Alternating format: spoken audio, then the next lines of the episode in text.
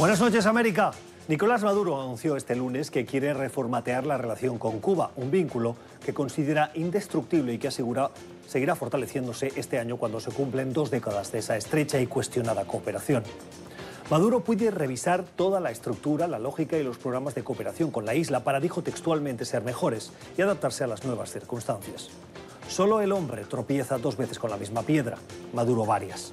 Tras 20 años de esa mal llamada cooperación, Venezuela y Cuba han firmado unos 1.400 acuerdos y hoy hay oficialmente casi 25.000 colaboradores cubanos en Venezuela que dicen trabajar en áreas como salud, educación, cultura o desarrollo compartido. Pero esta extraordinaria y anormal cooperación no ha servido para evitar el desastre económico y político que hoy azota a Venezuela. Y hay quien cree que es precisamente esta obcecada relación la causante fundamental de los principales males del país. Maduro se aferra a un clavo ardiendo y busca en Cuba lo que ni Cuba puede ofrecer a sus ciudadanos, para encontrar lo que sí ofrece y sigue ofreciendo a los cubanos, pobreza, represión y ausencia de democracia.